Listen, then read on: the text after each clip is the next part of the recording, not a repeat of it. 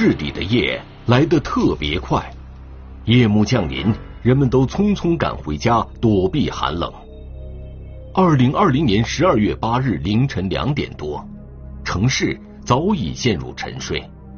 此时气温骤降，但在夜的掩护下，一个黑影却逡巡在四川省泸州市纳溪区街头。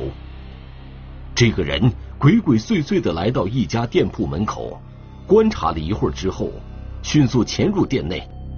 只是几分钟的时间，这个人迅速逃离现场。消失在夜色之中。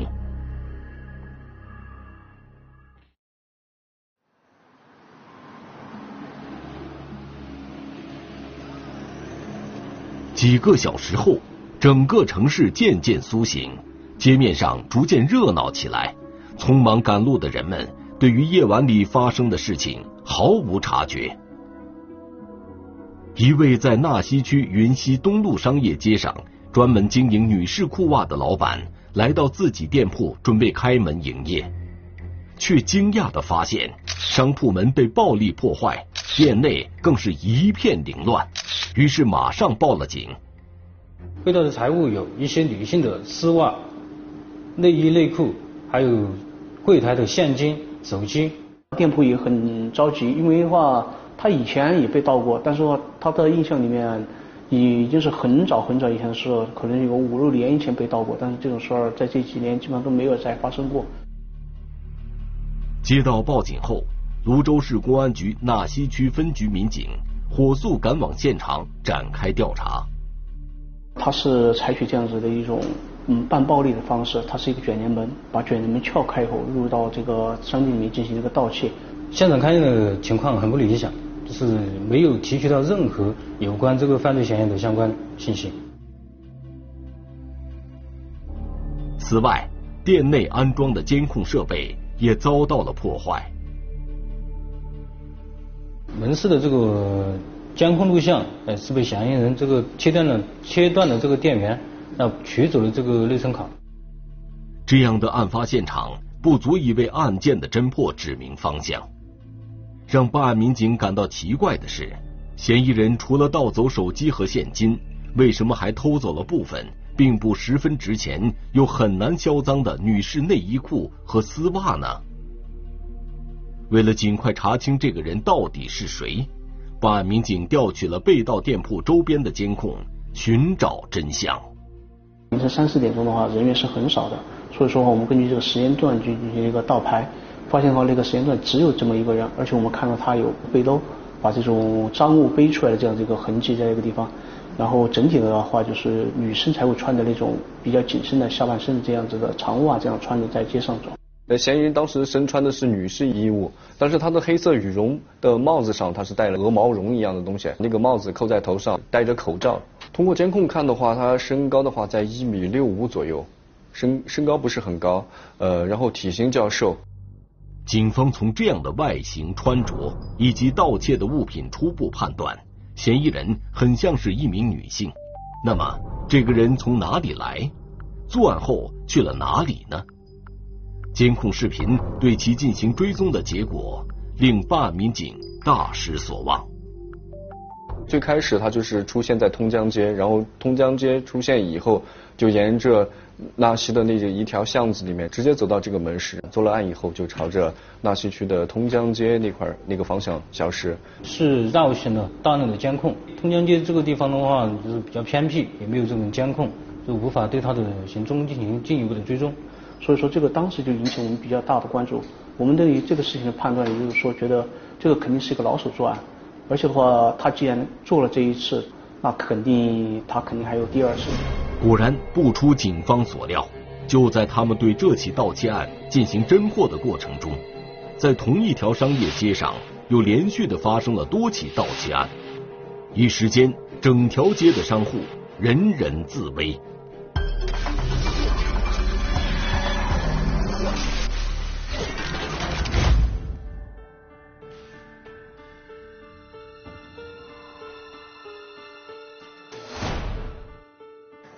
聚焦一线，直击现场。犯罪嫌疑人极其善于伪装，并且在出现和消失的地点都刻意躲避了路面的监控探头。通过传统的视频追踪方式，警方没有获得犯罪嫌疑人的具体信息。与此同时，刑侦技术部门在现场也没能够提取到有价值的生物检材，一时间案件陷入了僵局。就在这时，又接连发生了多起商铺被盗案，而被盗商铺大多集中在纳西区的一条商业街上。这条商业街不大，消息已经传开，引起了不小的恐慌。纳西出现的神秘女窃贼的说法在商户中间迅速的流传，这名女窃贼神出鬼没，来无影去无踪，被传的异常玄乎，社会影响比较恶劣。对于纳西警方来说，赶紧抓住作案人迫在眉睫，但如何在毫无线索的情况下找到突破口呢？一起进入今天我们关注的事件，了解它的来龙去脉。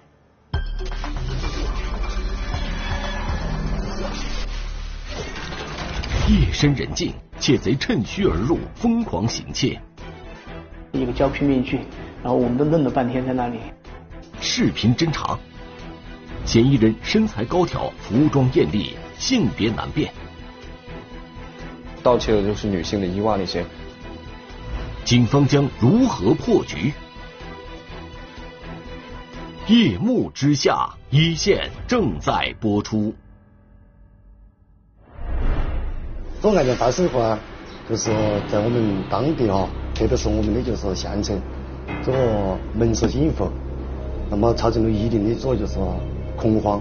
翻案以后啊，我们就是分局啊、地管对这针对这方面呢，就是加强，那么我们的巡逻、管控这个方面。第二个方面呢，就针对到这个案件的开展侦破工作。案件引起了泸州市公安局纳西区分局的高度重视，要求辖区派出所加强夜间巡逻防控，同时组成专案组，对几起案件进行仔细梳理，全力侦破此案。当时的话，这个嫌疑人啊，他实际上在两点钟的时候就已经到达犯罪现场了，可以很清楚的看到他在这个店门外徘徊。试图用手啊把这个卷帘门嗯就是弄开，但是可能感觉力量不足，说他要跑出去找工具。三十分钟左右，这个嫌疑人啊他又回来了，又回到现场，然后才到哎有工具，然后把这个卷帘门就这样子拉起来了。这起案件发生在二零二零年十二月二十一日凌晨两点多，被盗商铺是纳西区云溪东路商业街上的一家服装店。同样，店门也是被人采用撬玻璃门把手的方式进入门市内。店内的监控系统遭到破坏，店内衣物和现金被盗，共计损失一万三千八百三十一元。视频上反映出来的话，比如说也是全是女装，然后比较高挑。外部的天网监控配合，然后是捕捉到捕捉到这个嫌疑人他最后消失地点还是通江街的六十五号。就在这起案件发生的五天后。纳西警方又接到报案，报案人说自己经营的烟酒门市被人暴力破门进入，盗取了九百元现金、二十一条香烟、一个黑色背包以及一部手机，总计价值在一万四千四百四十九元。他采取的这个时间点啊，也是凌晨三点过，也就是说大家最困的这段时间。然后的话，基本上街上一个人都没有。然后反映出来，还又是一个女性，也是全身女装。她进进店铺了以后，她有个很明显的动作，她应该是之前有踩点，直接进到这个店铺里面以后，第一反应就是把这个呃监控关掉，或者说把监控破坏掉。这个门店内是有两个监控，他切掉了一个，另一个他可能没注意，哎，就留留下了他的一些踪迹。他怎么去切断的电源，还怎么实施盗窃的这种。呃，过程详细的记录下来，但是因为他确实把自己呃伪装和包裹起来了，也无法对他的进行面部进行识别。警方通过视频追踪发现，嫌疑人最初出现的地方仍然是纳西区通江街一带，步行穿过几条巷子后，进入案发现场。再次出现的时候，嫌疑人的手里明显拎着盗取的物品。也就是在对其踪迹进行追踪的过程中，这样一幅画面引起了办案民警的格外注意。在看的时候，然后他突然间脸侧过来，然后当时我们的那个，当时其实上我们很兴奋啊，我们会我们以为我们会有一张比较比较清晰的一张正面的一张一张脸部特征嘛，然后打开来能不能判断一下这个人到底是谁？结果脸一车过来，我们一看到去哦，一个胶皮面具，然后我们都愣了半天在那里。是比较显得比较突兀吧，就是那种白颜色的，呃，像是那种好像自己用手那个剪出来的那种形状一样，还是看起来比较恐怖。很显然，嫌疑人的反侦查意识已经超乎警方的想象。专案组通过梳理发现，这些案件看似没有直接联系，但是嫌疑人都是以撬门的方式进入案发现场。作案时间段为凌晨两点至五点之间。从嫌疑人的着装来看，虽然每一起案件都有细微变化，但都是穿着女装，有时戴口罩、戴面具。夜晚并未下雨。却打着一把雨伞，全程包裹严实。可以确定，这些案件是同一人所为。嫌疑人作案后，多数时候步行离开，偶尔骑自行车。这个人熟悉周边环境，躲避监控探头。从监控画面也根本无法看清这个人的真实面目，以至于警方破案无从入手。就说这个人对他是十分的熟悉。到监控的地方都有都有很明显的意识，他就会去明显的回避监控，然后对这个呃作完案以后盗窃返回的这样的路线啊，那些消失地点啊这些，他都已经是很熟悉了。那些地方没有没有监控，就是往那边走，走了以后就就消失在我们的视野里面了。在案情分析会上，有办案民警提出，从穿着和身材以及被盗的女性衣裤和丝袜来看，嫌疑人。会不会是一名女性呢？戴的这个呃胶皮面具，它上面有这种假发。当时因为它有用这个连帽的这种羽绒服，用这个帽子来将他的头部包裹了，包裹了。然后我们当时看见是有这种长发的这种痕迹，当时就判断成女性。再加上他盗窃的就是女性的衣袜那些，怀疑就是说一个可能。一个前科人员，加上前面又有疫情，可能生活比较困难，怎么的，可能需要盗窃一些这些物资来那个生活补给嘛。然而，也有民警认为，从嫌疑人走路姿态以及一些作案细节来看，又不像是女性。第一个，女性没有这么大的力量去把这个卷帘门拗开。然后的话，一个女性的话，一般来说盗窃的话，也不会选择这样子暴力的方式。也不会选择在凌晨这样子的作案的这种方式，这种的确是很少见的。没办法真实真实的判断他到底是男性还是女性，当时对侦查就产生一个很大的一个瓶颈。就在民警对该案全力开展侦查时，纳西区商业街又发生了一起店铺被盗案。办案民警在这个案发现场依旧没有找到破案线索，在查看被盗店铺外围监控时，办案民警注意到这次。嫌疑人不仅戴着面具，衣服的颜色更加鲜艳了。他当时穿的是一件红色的红色的外套，就是还疑似还是那个女性的那种红色的那种外衣啊，身上然后穿的是那种黄颜色的那种紧身裤。根据我们正常人思维来说的话，男生男生应该是不会穿那种东西的。在没有任何破案线索情况下，专案组决定。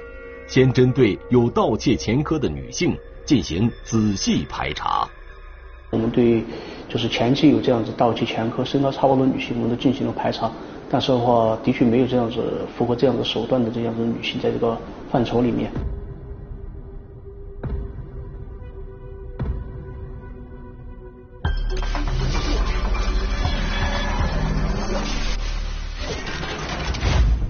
这样的调查结果令人大失所望。那么，嫌疑人有没有可能是一个身材瘦小的男人？他故意男扮女装，以此来混淆警方视线，逃避打击呢？专案组决定转换思路，对有盗窃前科的男性进行排查。当时已经临近二零二一年春节，警方担心，如果不尽快的将嫌疑人抓获，他还会继续作案，损害更多的商户利益。就在案件的侦破工作紧锣密鼓的进行时，警方担心的事情还是发生了。我们来听听本案涉及的相关各方声音，解开疑问，还原真相。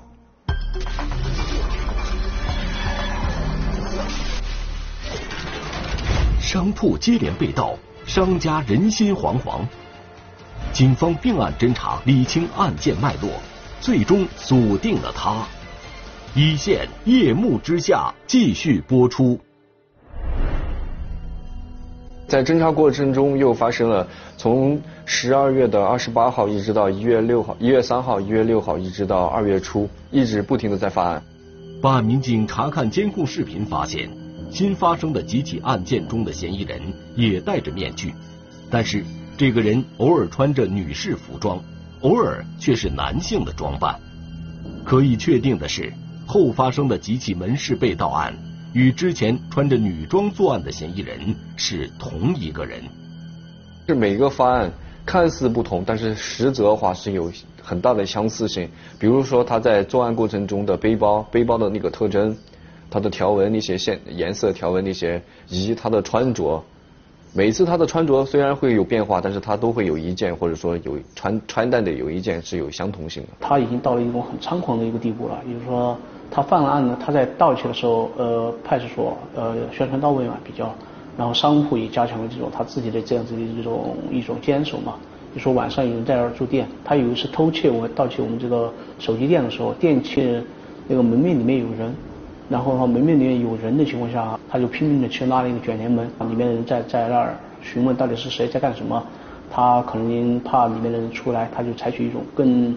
强硬的态度，就把这个卷帘门拉得哗哗哗哗哗的，就让里面的人吓到不敢出来嘛。天网监控，我们发现这个嫌疑人的这个体型和这个步态，呃，应该是男性。但是让办案民警不解的是，如果说嫌疑人是一名男性，他似乎对女性用品有着令人难以理解的喜好。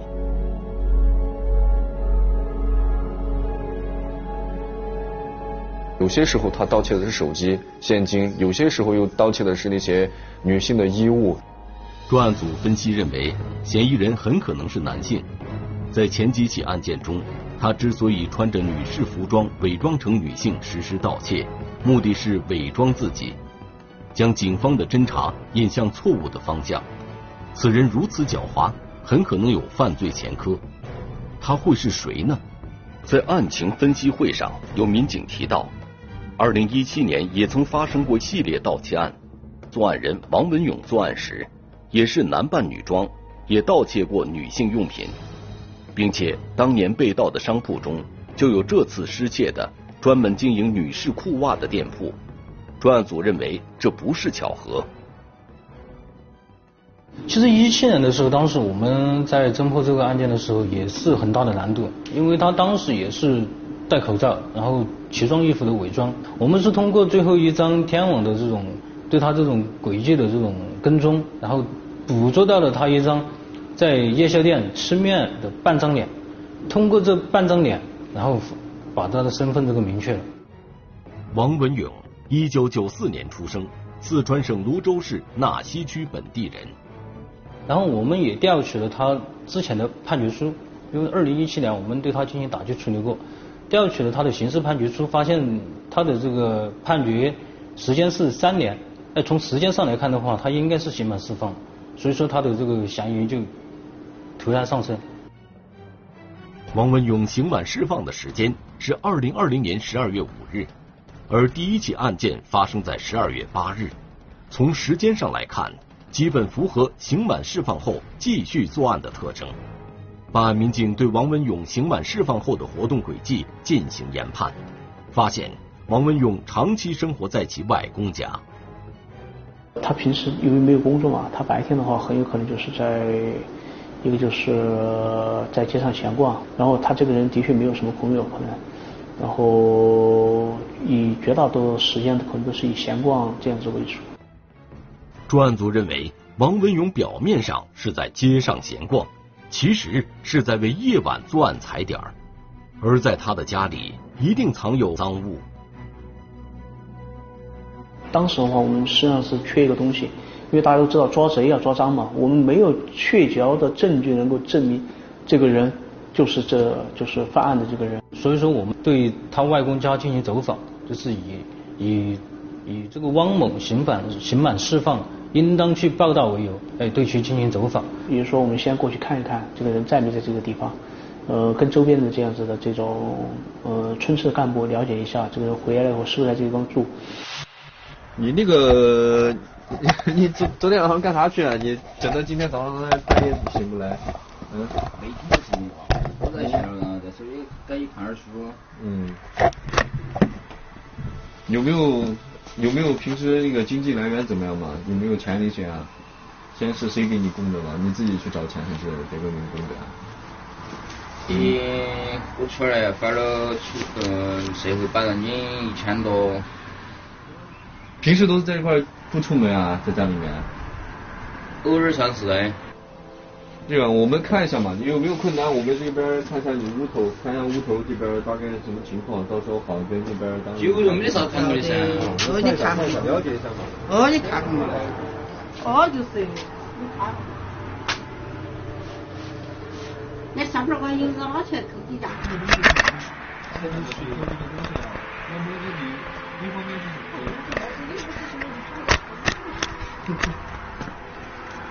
哦哟，你不可能，他把门打开就把我把屋里给敲了。哎，范阿姨，哎，你个那些你可以。这个东西是我们的要求，知道吗？你看你看录音录像都在录着。他看，感觉不是询，不是来问的，是询问的，就是查我的，查其他的。你问，你问，你了解一下，不是了解你，我了解乱。当办案民警和社区的工作人员提出要进王文勇的卧室看看时，王文勇和他的家人都很抗拒，似乎是想掩饰什么。后来，在社区工作人员的劝说下，他同意大家进入他的房间。这块个这种事是哪个的？你舅妈是我外婆搞出来的。你睡了？呃，这儿啊？你刚的啥子嘛？就不会生老鼠吧？你这个。经过初步观察，从表面来看，王文勇房间里没有任何作案的女士衣物、面具，也没有与案件相关的赃物，也没有看到这种。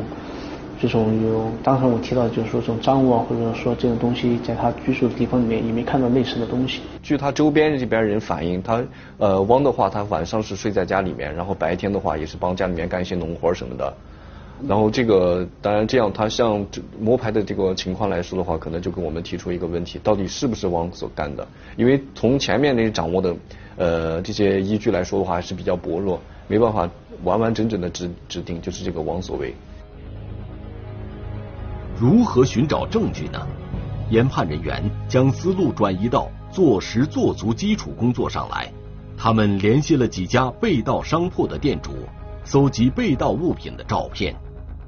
然后我们就加了那个微信，然后相互去聊。我就让他提供一下那个照片，他还是很诚恳的把那些就是被盗的几件呃衣物衣物提供过来，那个照片提供过来。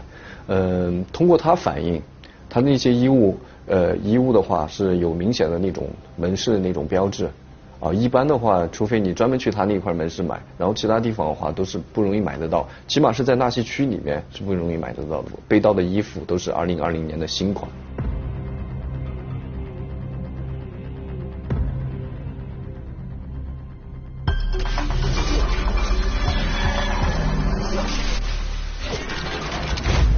结合大数据系统，警方细致地梳理了王文勇白天的活动轨迹，终于发现，二零二一年二月初，嫌疑人王文勇曾在纳西区商业街一带活动。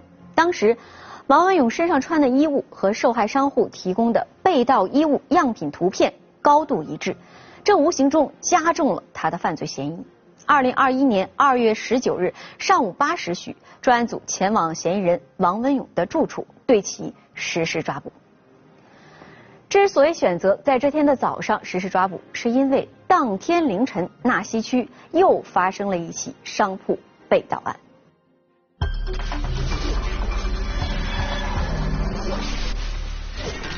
警方不懈追踪，锁定嫌疑对象，重点调查，终于揭开真相。他因何如此猖狂作案？一线夜幕之下继续播出。二月十九号的凌晨发了一起门市盗窃案。通过这个案子，呃，晓得这个案子以后，我们就立马组织这些，包括刑侦，我们分局的刑侦大队以及派出所人员，我们就立马开始，呃，去那个汪某的那个外公家。我们觉得那个发案时间是找他的最好时机，因为那个时候的话，他可能需要白天补睡眠那些，另外一方面，他那些所盗物品，很有可能就是说来不及收拾，来不及收拾，可以达到一个人赃并获的一个效果。然而，当办案民警赶到王文勇家里时，王文勇外婆告诉办案民警，王文勇并不在家。呃，王文勇在不在家？王文勇没在屋头。嗯？怎么没在屋头啊？嗯？找他来谈点事情，他不在屋头啊？在屋头啊？哦，好好好。家属就是王某不在家，他的外婆没有说实话，但是说他的外公还是说了实话，就说是王某现在在上面睡觉。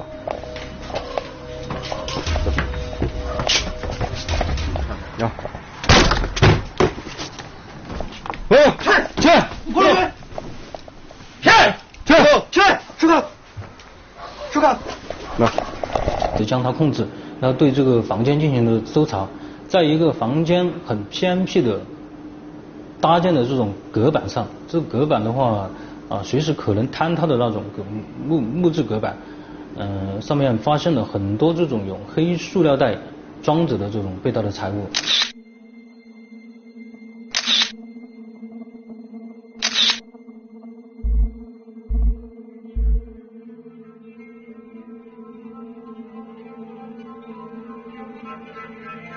归案后，面对民警的讯问，王文勇没有过多狡辩，很快供述了自己刑满释放不久就又接连盗窃多家商铺的事实。这个整体的这个系列盗窃案的话，他一共作案的接近有十起。汪某呢，他是有多次盗窃前科的犯罪嫌疑人。从二零一一年至二零二零年间，呃，他曾因犯盗窃罪，呃，六次被人民法院判处过有期徒刑。他是从他十十八岁以后就是开始，当然他十八岁以前可能是有一些前前科疟疾，但是说因为他未满十八岁。可能就是未公安呃公安机关未做处理，呃从十八岁以后开始，基本上都是因为盗窃，相当于是出来出来几天或者说几一两个月，然后就被关进去，就是这样，基本上都在监狱里面。根据王文勇回忆，第一次行窃时他只有十二岁，他自己也很难说清楚这一切是怎样发生的，但是他说他有一个异常混乱的童年，甚至从他出生的那一刻起。他的人生就陷入了糟糕的境地。从小七八岁，我是因为是，嗯，就是说不说话了嘛。我在外面基本上没有什么朋友，语言方面的，我我不善于表达。他自己本人是因为个人的生理一些缺陷，这个人说话比较讲话比较迟，相当于是发育可能是比较迟缓。王文勇说。家人从没有认真探究过，为什么他在七八岁的时候仍无法像同龄人那样清晰的表达自己的想法。因语言障碍，他只读到小学三年级就辍学了。王文勇内心异常自卑，他没有朋友，生活空间一直很小。更加致命的是，父母很早就在他的生活中消失了，留在他的记忆里的只有父母争吵的画面。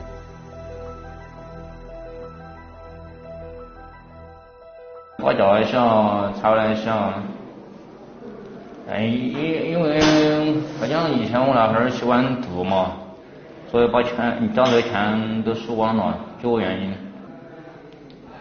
具体什么我都不清楚。为啥子他们老爸？跟你说，他老爸就是又懒，完了又不理事，还是有有这种哎呀，又有病，身体身体方面和精神方面都我都觉得感觉有病。一直都懒，又不做庄稼，又反正就是，哎。王文勇的姨妈说，王文勇还是婴儿时，他的父母就离婚了。之后，王文勇被送到了外公外婆家，外公外婆是唯一给过他照顾、让他体会到家庭温暖的人。再后来，王文勇得知父母都各自成立了新的家庭，母亲再婚后又生了三个孩子，想要照顾他，分身乏术。之后是父母离了婚，然后之后长时间没管我了，就我真的把别人没有长时间没没没得好久没啥好别人的，从妈上只有小一点点影响。对我父亲就是影响就是小孩没管过我，到到大了想你管我，有些事情主要是我做错了那一年逃，但没做错的话，一般不得逃的，但不得动手打人嘛。王文勇说，在很长一段时间里，他的生活中只有外公外婆。逐渐的，面对偶尔来看望他的父母，他显得很冷漠。时间流逝，外公外婆老了，家里的经济也越发窘迫。他对他家人，他每次问他这个问题的时候，他他都很冷淡的。他其实对他家人的事情是很少谈及的。他大部分时间是住在他的外公家里面，他那个家庭条件的话还是比较艰苦。因为外公外婆毕竟年龄那么大了嘛，嗯，所以他们的钱都是来的很不容易。就是外公嘛，就是平时嘛，就是每天。就是凌晨两三点钟起来，就把菜那些半位，就是五六点钟，嗯，自己挑挑到街上去要走多远？要走，他一般挑起上街都要走两个多小时。他们卖什么，外公卖菜那个时候嘛，都是不管下雨嘛，天气都是五公克嘛。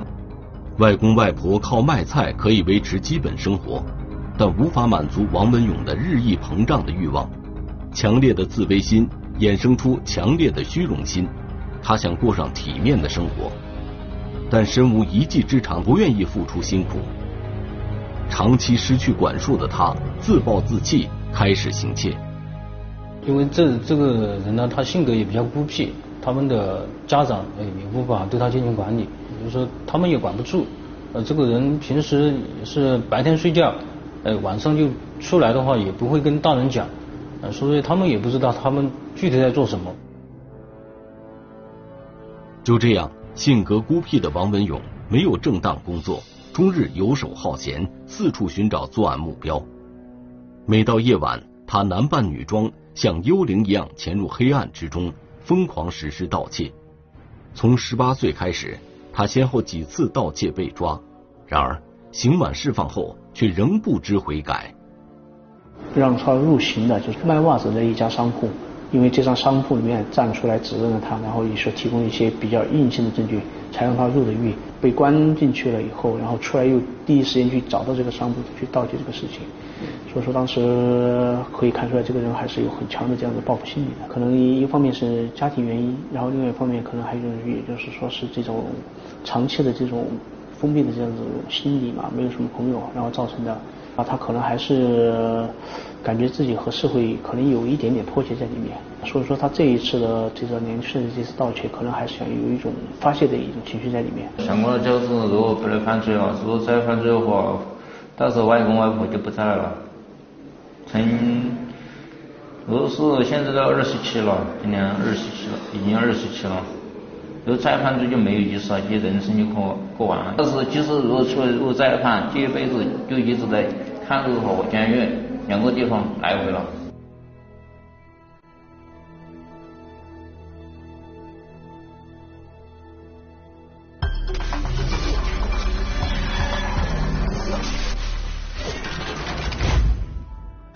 二零二零年十二月五日，王文勇刑满释放。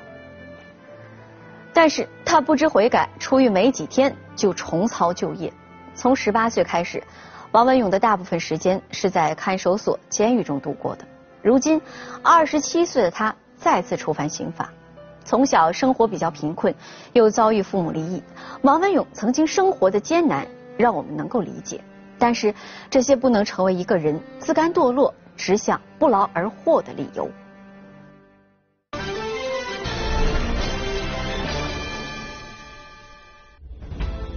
如果你想了解更多的法治资讯，可以在微博、央视频中搜索“一线”，关注我们的官方账号。这里是一线，我是陆晨，下期节目再见。